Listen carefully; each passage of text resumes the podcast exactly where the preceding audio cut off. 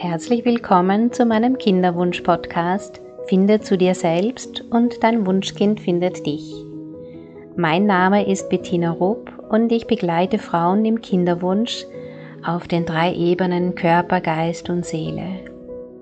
Meine herzliche Einladung an alle Frauen, die sich ein Kind wünschen, ist, die Kinderwunschzeit als Reise zu sich selbst zu sehen. Und dazu möchte ich Impulse und Inspirationen geben. Wenn du erst ganz bei dir selbst bist, bist du entspannt, ganz in deiner Mitte und so kann dein Wunschkind dich finden. Hallo und herzlich willkommen zu meinem Gespräch mit Professor Dr. Michaela Döll. Sie ist ernährungsmedizinische Expertin und seit mehr als 25 Jahren auf Kongressen und Seminaren in der Weiterbildung von Therapeuten aktiv.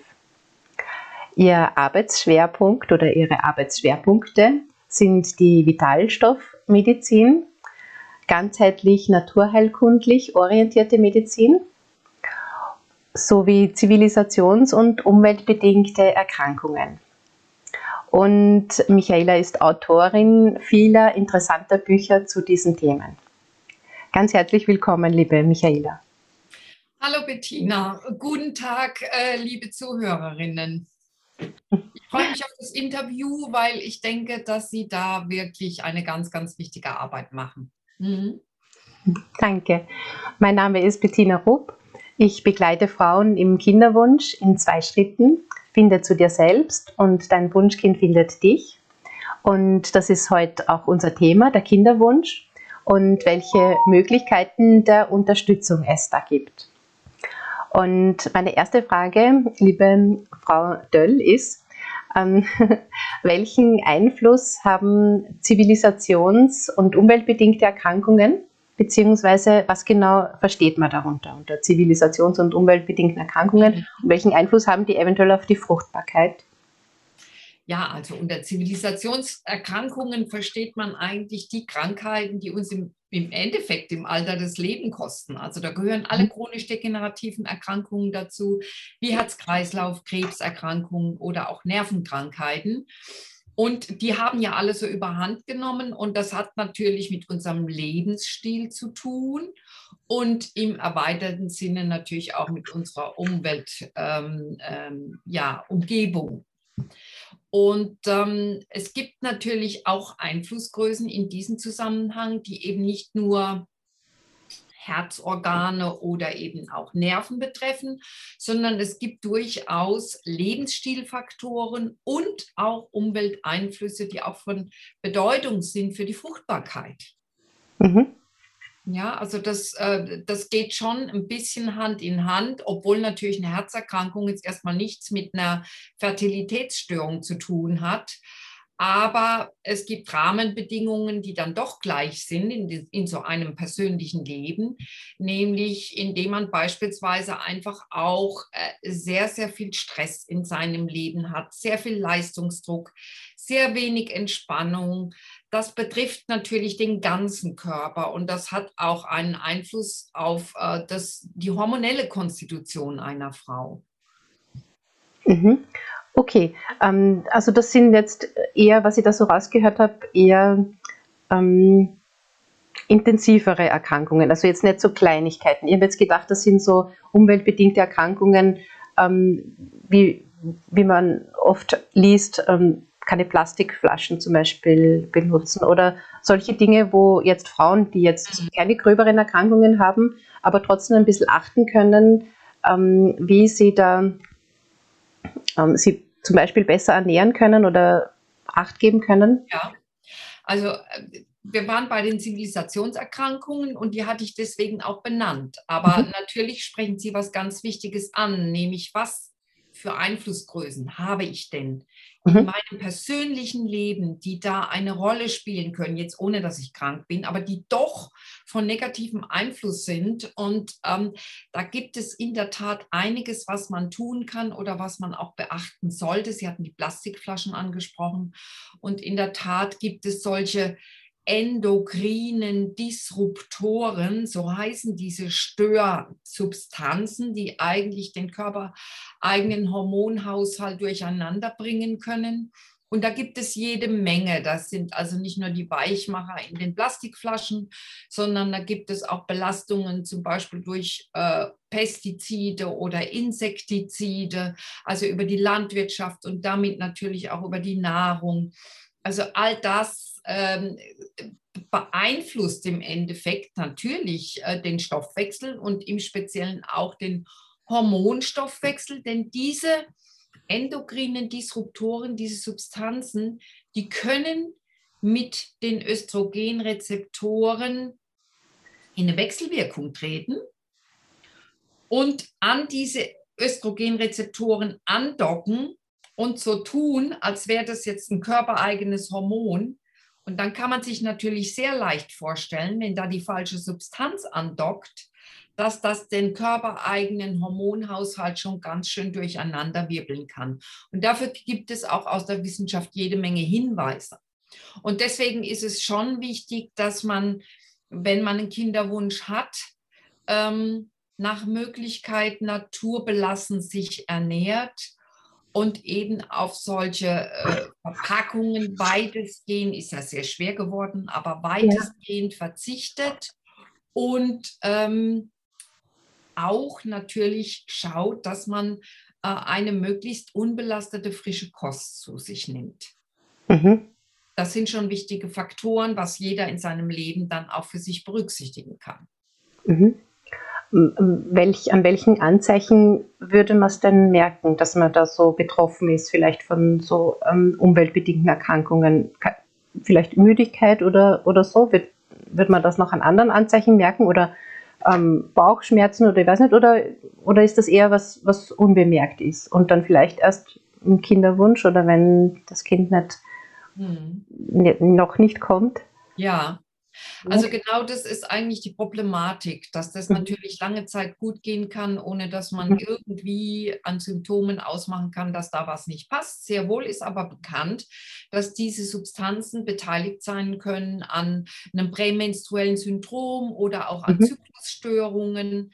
Also das kann sich schon so manifestieren, dass die Frau merkt, der körpereigene Hormonhaushalt ist durcheinander geraten Wobei, Bettina, wir wissen ja, das ist eine total komplexe Geschichte.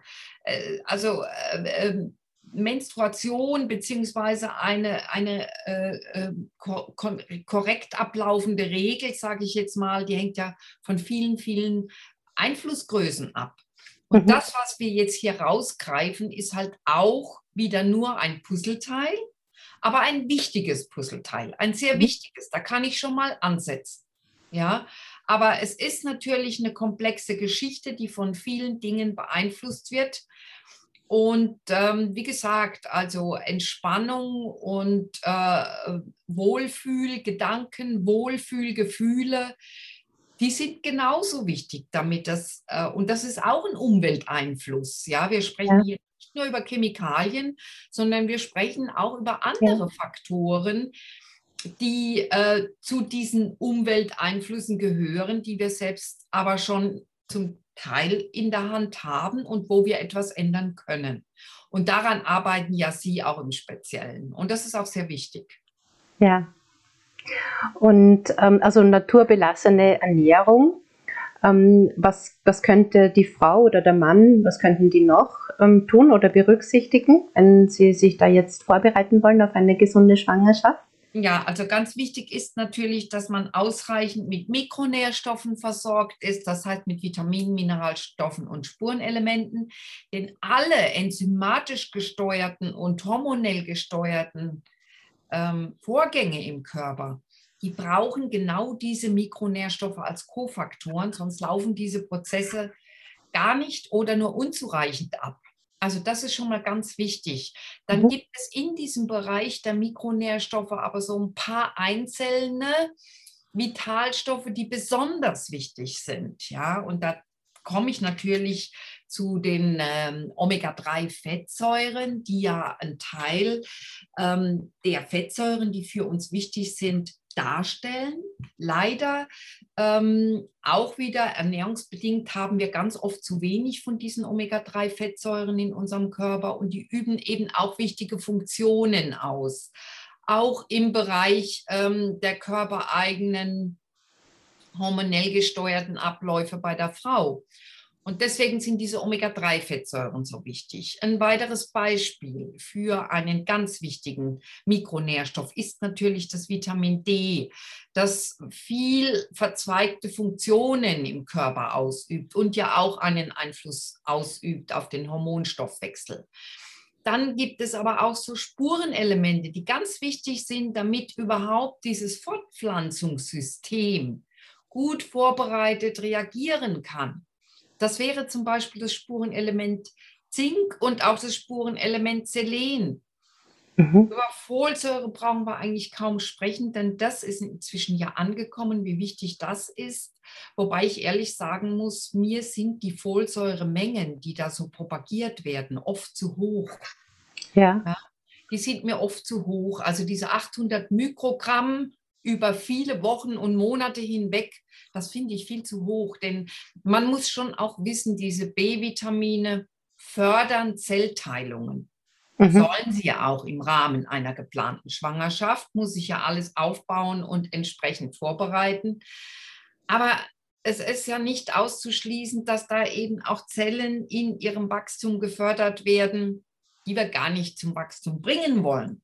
Ja. Deswegen bin ich bei der Folsäure auch so ein bisschen zurückhaltender. Also ich finde, die 600 Mikrogramm reichen auch aus. Ja, das müssen nicht unbedingt die 800 sein. Das ist mir auf Dauer zu hoch. Das kann man mal machen, aber auf Dauer ist es zu hoch. Ja, also Sie sehen, das ist doch auch im Bereich der Mikronährstoffe eine ganz komplexe Angelegenheit. Aber da müssen die Voraussetzungen gegeben sein. Dann gibt es natürlich, ist, ähm, ähm, muss man wissen, dass ähm, eine, ähm, die Erzeugung einer, einer Fruchtbarkeit, also damit wirklich Eizelle und Spermienzelle verschmelzen können, das ist ein energieabhängiger Prozess. Mhm. Das heißt, ich brauche eigentlich auch Mikronährstoffe, die Energie liefern. Da gehört zum Beispiel das Coenzym Q10 dazu. Mhm. Es gehört aber beispielsweise auch, ähm, es sind beispielsweise auch das Astaxanthin, das ist ein Carotinoid, das auch ähm, ein großer Energiespender darstellt. Also mhm. auch die weniger bekannten ähm, Mikronährstoffe, die ja eher zu den sekundären Pflanzeninhaltsstoffen dann auch gehören, die sind auch wichtig.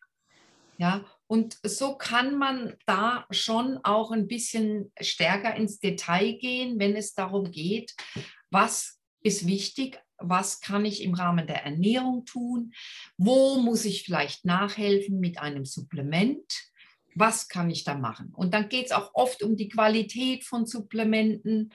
Also das ist auch schwierig, da muss man sich auch kundtun. Da gibt es übrigens in Österreich eine ganz tolle Firma, und das ist die Firma Evolution International. Die haben eigentlich sehr gute Produkte. Wenn man dort was bestellen möchte, dann kann man also auch einen Rabattcode eingeben. Das wäre der Rabattcode 120. Dann kann man auf dem Weg auch das Porto noch sparen. Also die haben eine große äh, Bandbreite an äh, guten, ähm, qualitativ hochwertigen Supplementen. Aber das fiel mir jetzt nur so am Rande ein, weil Sie ja in Österreich angesiedelt sind. Ja, also da kann man viel tun, aber man kann natürlich auch einiges falsch machen. Das ist auch richtig, ja. Ja. Also ähm, da ähm, muss man immer auch so ein bisschen mit Laborwerten das bekleiden, damit man überhaupt so weiß, wo stehe ich mhm. und nicht einfach nur wild Sachen einwerfen und ja. gar nicht mal überlegen oder nachprüfen lassen, wie sieht es denn eigentlich mit meinem Bedarf aus oder wie sieht es mit meinem Bestand aus. Ja. Das ist ganz wichtig. Mhm. Das heißt, über eine Blutabnahme da mal schauen, was, was fehlt. Genau. Und, ja, und also vieles kann, was ich da so rausgehört habe, vieles kann über die Ernährung ähm, gegeben werden, aber einiges muss dann äh, supplementiert werden, nachdem man geschaut hat, was fehlt. Ganz genau so ist der mhm. Werdegang. Jawohl. Mhm. Okay. Ähm, wie, wie, sinnvoll ist es denn zum Beispiel ähm, eine Darmreinigung zu machen oder grundsätzlich entgiften, mhm. entsäuern, entschlacken mhm. oder was da alles so dazugehört? Mhm. Kann das was bringen? Ja, also ähm, das Schöne ist, Bettina, wenn man sich ähm, eigentlich um dieses Thema Kinderwunsch kümmert, dass man sich mit all diesen Maßnahmen zunächst einmal auch um seine persönliche Gesundheit kümmert. Ja. Und das ist nie verkehrt. Ja? ja? So viel zum Thema, kann das was bringen? Also das ist nie verkehrt, dass man sich auch natürlich um die eigene Gesundheit kümmert. Und insofern macht natürlich äh, so etwas auch Sinn, dass ich erstmal äh, schaue, ähm, meinen eigenen Organismus in eine gute Position zu bringen. Und Entgiftungsmaßnahmen, die sind äh, in diesem Zusammenhang schon auch sehr wichtig gerade wenn es darum geht, auch Belastungen loszuwerden, mhm. die vielleicht dann von Nachteil sind auf diese Fertilität. Also das ist auf jeden Fall auch eine gute Maßnahme.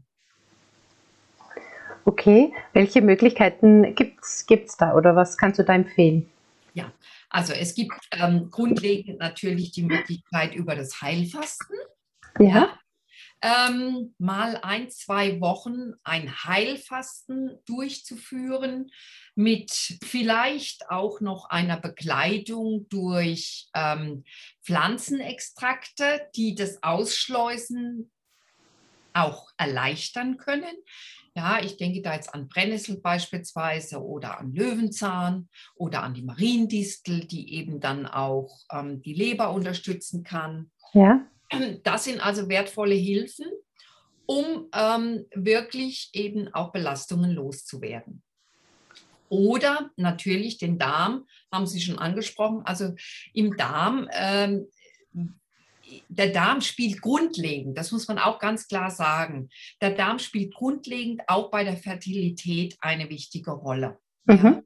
Ähm, dass dort natürlich alles in Ordnung sein sollte, ist auch eine Voraussetzung dafür, dass äh, zum Beispiel auch das Blasenharnwegsystem in Ordnung ist. Und auch da ist es wichtig, dass die Keime passen in der Vagina und so weiter. Das hängt ja alles zusammen.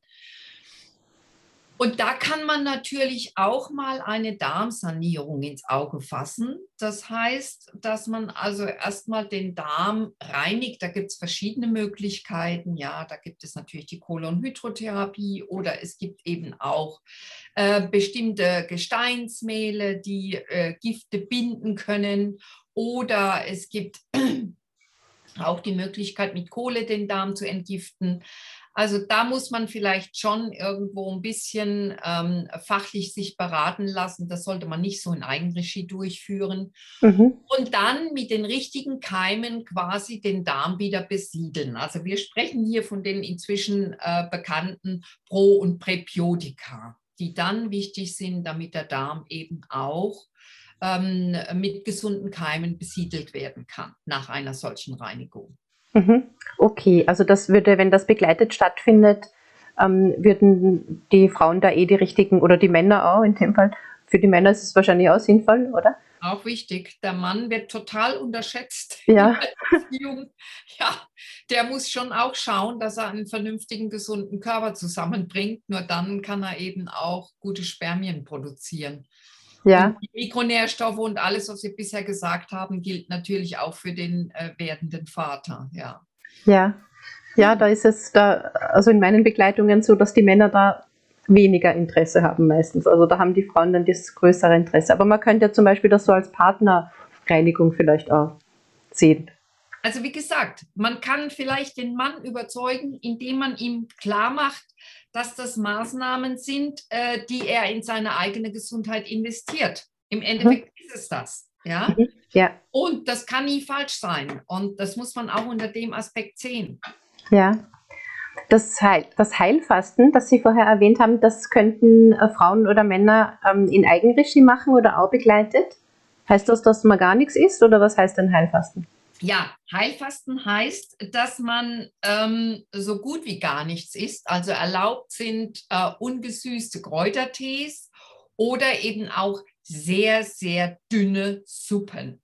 Ja, ja. also eine Gemüsesuppe, die dann, ähm, wo das Gemüse aber entfernt worden ist, also quasi nur eine klare Brühe im Grunde genommen das ist erlaubt. Mhm. Und ähm, da ist es aber ja auch wichtig, den Darm zu reinigen. Im Zuge dieses Heilfastens wird dann mit Klaubersalz gearbeitet. Mhm. Und das kann man durchaus, wenn man sich zum Beispiel so eine gute Fastenliteratur kauft, ein gutes Fastenbuch kauft, dann kann man das auch schon mal in Eigenregie machen. Mhm. Aber wenn man jetzt irgendwelche Grunderkrankungen oder irgendwelche Probleme hat, beispielsweise auch Diabetes oder ähnliches, dann ist es besser, wenn man das ärztlich begleitet macht. Mhm, okay. Okay, und ähm, diese Pflanzenextrakte, die werden oder die werden als Extrakt ähm, zugeführt, diese pflanzliche Unterstützung, Mariendistel oder Löwenzahn, haben Sie da gesagt? Oder ja. nimmt man das, ja. den Löwenzahn, den man auf der Wiese findet, oder die Mariendistel? Ja. Oder? Ja, das ist eine gute Frage, Bettina, weil das natürlich die Frauen auch wissen wollen. Also in der Regel ist es so, diese sekundären Pflanzeninhaltsstoffe, die in diesen Pflanzen enthalten sind, die kriegt man natürlich und die auch die entgiftende Wirkung haben, die kriegt man natürlich konzentrierter in einem Extrakt. Mhm. Also man müsste schon ganz viel Löwenzahn ja. essen, um den gleichen Effekt zu haben. Das ist halt mühsam. Ja? ja? Also mit solchen Extrakten, mit solchen Pflanzentinkturen, wie sie zum Beispiel auch die Firma Evolution hat, also mit solchen Pflanzentinkturen oder Pflanzenextrakten kommt man schneller voran. Das würde ich schon empfehlen. Mhm, okay, gut. Für, für die anderen Organe, für die Leber oder die Blase, gibt's, wäre da auch sinnvoll, was zu tun oder ist das dann mit dieser Darmsanierung oder mit diesem Fasten mit, ähm, mit verbessert? Oder ja, also die Leber wird gleichzeitig mit entlastet. Ja? Ich kann das, wie gesagt, mit so einem Mariendistelextrakt kann man die Leber sehr gut unterstützen. Ja. Da kann ich gezielt nochmal was für die Leber machen. Aber das Heilfasten zum Beispiel, das äh, unterstützt quasi alle Organe. Natürlich vor allen Dingen eben die entgiftenden Organe, wie zum Beispiel Leber und Niere. Mhm. Okay, also das wären dann zwei Wochen, dieses Heilfasten und dann ähm, mit am besten natürlicher Ernährung wieder beginnen und halt nie wieder aufhören in dem Fall wahrscheinlich, oder? Ja, also ähm, eine natürliche oder sagen wir mal so, eine pflanzenbetonte natürliche Kost ist, wie gesagt, ich muss immer wieder sagen, es geht hier nicht nur um den Kinderwunsch, es geht um die eigene Gesundheit. Sobald wir irgendwie gesund alt werden wollen, müssen wir uns eigentlich um die Ernährung kümmern. Und das sind ja alles Maßnahmen, die dem eigenen Körper erstmal helfen. Ja. Und äh, klar, ich kann natürlich sagen, ich unterstelle das alles dem Kinderwunsch und wenn das Kind da ist, dann falle ich wieder in meine alten Ernährungsmuster zurück. Aber damit tue ich mir selber ja auch keinen Gefallen. Also ist es schon gut, wenn man das irgendwie schafft, seine Ernährung zu beleuchten, diese dann wirklich mit einer hohen Motivation umzustellen und auch dabei bleibt. Ja. Das ist der mhm. bessere Weg. Ja. Okay. Ähm, wenn jetzt, fällt mir jetzt gerade ein, wenn eine Frau jetzt schon schwanger ist, wie schaut es da aus mit, mit so einer Darmsanierung oder, oder Fasten? Das ist dann nicht mehr, mehr angebracht dann wahrscheinlich. würde ich das in dem Fall wirklich nicht machen, denn ja. ähm, inzwischen zeigen ja auch neuere Studien, und das habe ich ja auch in meinem Buch beschrieben, gute Gene sind kein Zufall. Ähm, in diesem Buch können Schwangere ganz viel entnehmen in diesem Bereich, was es eigentlich heißt, wie wichtig die Ernährung ist während der Schwangerschaft, wie wichtig es ist, Lebensstilfaktoren zu berücksichtigen während der Schwangerschaft. Und es ist in der Tat so, dass zum Beispiel die Anzahl der Kalorien, also die Gewichtszunahme, die Energiezufuhr während der Schwangerschaft eine ganz, ganz große Rolle spielt, wie man inzwischen aus der Epigenetik weiß, für dieses Neugeborene. Also ob dieses Neugeborene später mal einen Hang zu Diabetes hat, einen Hang zu Übergewicht hat ja. oder einen Hang zu Fettstoffwechselstörungen hat. Mhm. Das hängt ganz stark davon ab, wie viel die Schwangere während der Schwangerschaft zunimmt. Das heißt, um nochmal auf Ihre Frage zurückzukommen mit dem Heilfasten, sie sollte nicht zu wenig zu sich nehmen. Sie sollte ausreichend essen. Sie sollte nicht zu wenig an Gewicht zunehmen, aber eben auch nicht zu viel. Ja. Denn beides hat einen Einfluss im Bezug auf die Epigenetik, auf äh, die spätere Stoffwechselkonstellation des werdenden Kindes. Mhm. Und deswegen sind natürlich solche Hungerkuren während der Schwangerschaft eben nicht angezeigt. Mhm. Aber man sollte sich auch davor hüten, zu viel zuzunehmen. Das schadet eben auch dem Kind. Ja. Ähm, zum Begriff der Epigenetik, können Sie da noch was dazu sagen? Ja. Was kann sich die Frau ja. darunter vorstellen? Ja, ja. Also ich glaube, was Genetik ist, das wissen die meisten Frauen, ja, das ist ja das, was man so von der Mutter und vom Vater äh, über die Chromosomen mitbekommt. Jetzt gibt es eben diesen Begriff der Epigenetik und Epi heißt übergeordnet über. Das heißt, es gibt etwas, was diese von der Vater, vom Vater und von der Mutter mitgebrachten Erbanlagen nochmal zusätzlich beeinflusst. Und das ist diese Epigenetik, diese Zusatzgenetik. Und das ist mhm. interessant. Dazu gehören nämlich Ernährungsfaktoren, dazu gehört Stress, mhm. dazu gehören psychische Belastungen, Missbrauch, Traumata, ähnliches. Und dazu gehören aber auch klimatische Faktoren. Ja? Ähm, bin ich in einer Gegend, wo ständig die Sonne scheint oder ob es viel regnet, all das macht tatsächlich etwas mit unseren Genen. Und da muss man sich darüber im Klaren sein, dass wir ja in unseren Zellen 23.000 Gene in etwa haben, mhm. aber nur 10 Prozent der Gene sind überhaupt in jedem menschlichen Körper aktiv. Okay. Jetzt geht es darum, die 10 Prozent zu erreichen, die gute Gene darstellen. Ja? Mhm. Und diese diese äh, Genregulation, die wird über die Epigenetik gesteuert. Das heißt also, die Epigenetik, diese ganzen Faktoren, die ich eben erwähnt habe, die entscheiden darüber, welche Gene aktiv sind und welche verschlossen sind, welche Information für die Zelle zugänglich ist und welche für die Zelle nicht zugänglich ist.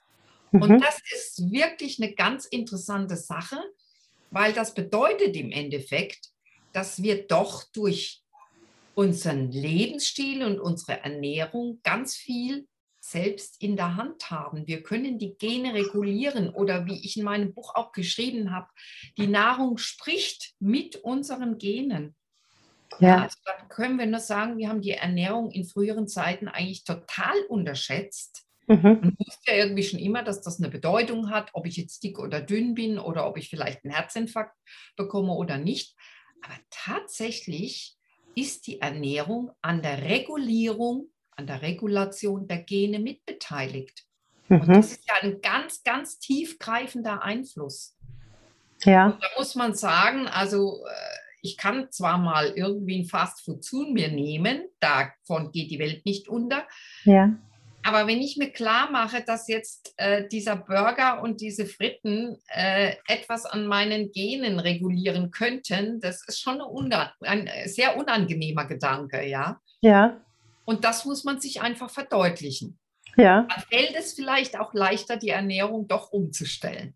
Ja, das glaube ich auch, wenn man sich sowas bewusst macht, gell? Das, ja. das klingt gleich ganz anders. Ja, und ähm, diese Informationen, Sie haben es ja vorher schon gesagt, in dem Buch ähm, Gute Gene sind kein Zufall, wird man diese Informationen da drin finden?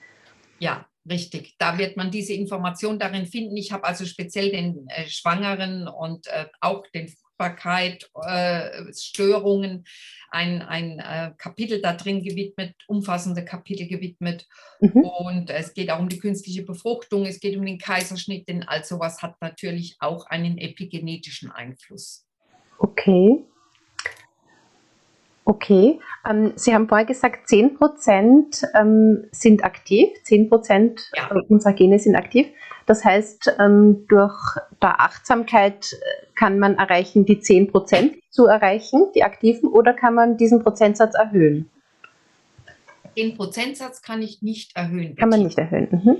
Ich kann nur dafür schauen, dafür, ich kann nur zusehen, dass die richtigen Gene aktiv ja. sind. Ich mache mal ein Beispiel, dass es nicht so abstrakt ist. Mhm.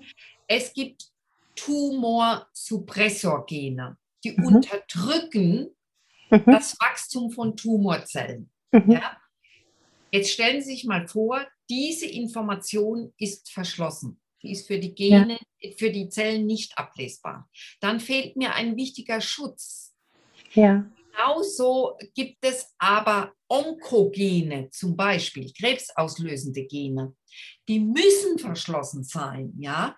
Oder wenn ich an Gene denke, die zum Immunsystem gehören, die müssen offen sein. Genauso müssen natürlich Gene offen sein in der Information, die jetzt für die Fertilität eine Rolle spielen. Ja. ja? Also es geht eigentlich darum, die Gene zu coachen, wenn man so will. Mhm. Ja? Mhm. Also an den 10 Prozent kann ich nicht viel ändern, sondern es müssen die richtigen 10 Prozent sein.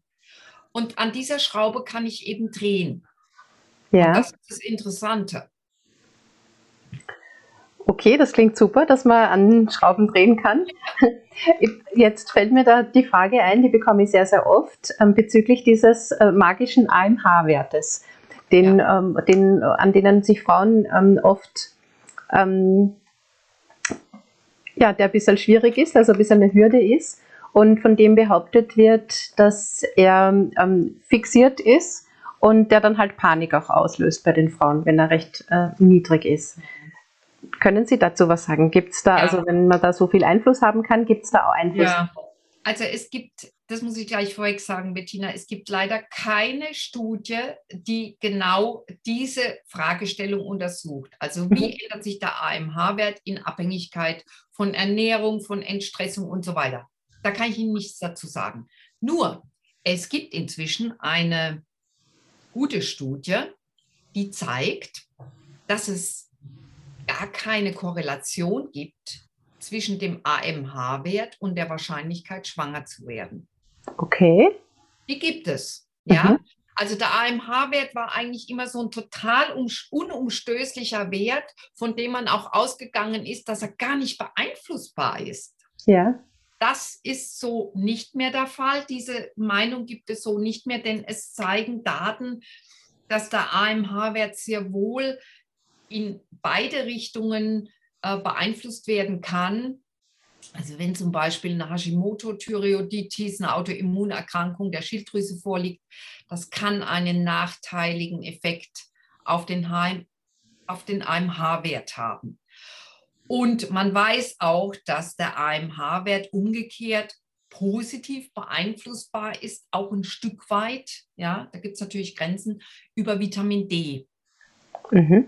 Ja, also es, es zeigt sich ganz einfach, dass dieser AMH-Wert, der leider Gottes in den Kinderwunschkliniken noch immer als der absolut entscheidende Wert betrachtet wird, dass dieser AMH-Wert doch nicht so ein starrer Wert ist. Ja. Dass der sehr wohl doch bestimmten Einflussgrößen in beide Richtungen unterliegen kann. Okay. Und das Schlimme ist ganz einfach, das Schlimme ist ganz einfach, wie ich finde, dass äh, die, viele Kinderwunschkliniken da völlig unsensibel vorgehen und äh, den Frauen dann gleich mal diesen AMH-Wert um die Ohren hauen und sagen, also bei Ihnen keine Zeit verlieren. Da fangen wir am besten gleich an. Ja. ja. Zweimal Insemination und wenn das nicht funktioniert, gleich In-vitro-Fertilisation, weil bei Ihnen läuft die Zeit. Das finde ich einfach so schrecklich, weil damit wird bei den Frauen so, so eine total ungute Situation ausgelöst. Die werden selbst in eine solche, in einen solchen tiefen Fall katapultiert durch diese Unsensibilität. Ja. Das finde ich einfach schwierig. Also AMH-Wert ist eine Sache, aber wie der den Frauen kommuniziert wird, das ist nochmal eine ganz andere Sache. Und da vermisse ich wirklich die Sensibilität bei den Kinderwunschkliniken, bei vielen zumindest. Ja. Das ist schade. Mhm. Und also jetzt ganz konkret mit, ähm, mit diesen epigenetischen Faktoren, kann die Frau da den AMH-Wert positiv beeinflussen? Noch ja, mit, mit also, Ernährung oder ja? Also wie gesagt, eine wissenschaftliche Studie zu dieser Fragestellung gibt es derzeit noch nicht, das muss man ganz klar sagen. Aber wie zum Beispiel der Fall des Vitamin D zeigt, gibt es positive Einflussgrößen auf AMH. Mhm. Und ich würde mich in jedem Fall natürlich um eine gute Ernährung und ich würde mich eben um die Mikronährstoffe kümmern. Ich würde mich um eine gute psychische Situation kümmern. Ich würde mich um ähm, entstressende Maßnahmen kümmern und Positives in mein Leben lassen. All das macht letztendlich etwas mit der Genetik. Das wissen wir. Ob es jetzt etwas mit der Genetik des AMH-Wertes macht, das wissen wir noch nicht. Aber es ist natürlich anzunehmen, weil, wie gesagt, beim Vitamin D haben wir es ja auch gesehen. Ja, Mhm, super, das, das klingt da sehr hoffnungsvoll. Mhm. Ich habe da noch einen Satz gefunden in Ihrem Buch. Dankbarkeit schreibt das Erbgut um. Das ist auch so eine schöne Sache. Da hat man also einfach ähm, äh, Untersuchungen gemacht mit ähm, Menschen, die demütig und dankbar sind und hat einfach festgestellt, die haben weniger Fehlmethylierungen an bestimmten Genen als andere Menschen, die irgendwie halt ständig unzufrieden durchs Leben laufen ja. und gar nicht mehr sehen. Und leider ist das in der heutigen Zeit weit verbreitet. Ähm, gerade auch, das wissen Sie ja durch Ihre Arbeit auch, gerade auch durch dieses Thema Kinderwunsch, ist es natürlich so, dass sich alles an dieser einen, an diesem einen Gedanken fixiert. Ja. was ich ansonsten alles Schönes und Positives in meinem Leben habe, das wird ja gar nicht mehr wahrgenommen. Und deswegen empfehle ich oft auch ein solches Dankbarkeitsbuch zu führen wo man jeden Abend mal drei Dinge reinschreibt, die einfach schön gewesen sind oder gut gelaufen sind. Das äh, kann, ich weiß nicht, irgendwie äh, die Blume im Garten sein oder ja, man merkt, man, man schärft dadurch die Sinne für das, was schön ist. Und das ist auch sehr, sehr wichtig. Und es geht den Frauen eben mit diesem Kinderwunsch, mit diesem ausgeprägten leider auch verloren. Und das ist auch wiederum von Nachteil auf die Epigenetik. Ja. ja. Also das ist durchaus auch eine gute Maßnahme, sich mal äh, äh, kontinuierlich, nicht nur für einen Tag, sondern kontinuierlich zu überlegen, was ist in meinem Leben Positives. Und wenn ich das dann abends noch aufschreibe und das mal über Wochen mache, dann wird es auch etwas mit meiner Epigenetik oder mit meiner Genetik machen. Ja, dann ja. hat es einen epigenetischen Einfluss. Und das ist ja auf jeden Fall dann auch positiv. Ja, das, also das mit dem Dankbarkeitstagebuch empfehle ich auch, ist auch meine Empfehlung. Und ähm, habe ich selber am eigenen Leib ähm, erfahren, wie das das Leben verändern kann. Also das ähm, in allen Be Lebensbereichen. Man, man, schärft eben, so wie Sie gesagt haben, die Aufmerksamkeit mhm. und man ist dann ja, für jedes Vogelzwitschern dann schon dankbar, wo man es wo man sich am Anfang vielleicht überlegt hat, na, für was Großes kann ich da dankbar sein, für alles, für jeden Atemzug. Also es ist ja, ähm, dieses Leben ist ja ein Geschenk. Und mhm. das wird dann da so richtig bewusst. Ja. Und stimmt, da geht dann die, ähm, die Aufmerksamkeit in eine andere Richtung und das erleichtert das Leben. Dass das da so eine große Wirkung auch auf die Gene hat, das finde ich auch nochmal schön, dass das ja. so, so bewusst ist. Ich muss auch sagen, also ich finde, Sie sind ein ganz gutes Beispiel, Bettina, dafür, dass das funktioniert, weil das war so mein allererster Eindruck von Ihnen. Sie machen einen wirklich sehr lebensbejahenden und, und äh, ja, total sympathischen Eindruck. Also ich glaube, dass man sowas auch nach außen abgibt. Ja? ja. dass diese Epigenetik irgendwann auch nach außen strahlt. Diese gute ja. epigenetische äh, Programmierung, die strahlt dann irgendwann auch nach außen. Und äh, das ist etwas, was mir zum Beispiel jetzt, ich habe schon sehr, sehr viele Interviews geführt zu allen möglichen Themen, aber das ist etwas, was mir bei Ihnen sofort aufgefallen ist. Ja? Dankeschön. Dass das funktioniert, finde ich prima. Ja, ich finde das auch, das ist ein ganz großer Segen. Und ich merke das auch natürlich. Das ist dann einfach ansteckend, so wie auf die Art. Mhm. Mhm. Gut. Ja. ja, vielen herzlichen Dank, Frau Dr. Ja. Michaela Döll. Dankeschön für ja. diese vielen wertvollen Informationen Gerne. Und, und für das sehr, sehr schöne Gespräch. Ich habe mich auch gefreut. War auch für mich sehr interessant zu sehen, dass es da jemand gibt, der sich eben doch auch um diese wichtigen Belange kümmert. Ja, Dankeschön, vielen herzlichen Dank. Gerne. Und euch vielen Dank fürs Zuhören und fürs Zuschauen und alles Liebe. Wenn du dir ein Kind wünschst und mit Leichtigkeit und Zuversicht schwanger werden möchtest, dann melde dich gerne bei mir. Das Erstgespräch ist kostenlos. Du kannst dir einen Termin auf meiner Seite www.ichselbstsein.at buchen. Ich mache den ganzen Tag nichts anderes, als Frauen dabei zu helfen, schwanger zu werden. Das ist meine größte Freude und meine Berufung. Und ich würde mich sehr freuen, wenn ich auch dir helfen darf, dein Baby bald in deinen Armen zu halten. Wir hören uns in der nächsten Episode. Alles Liebe.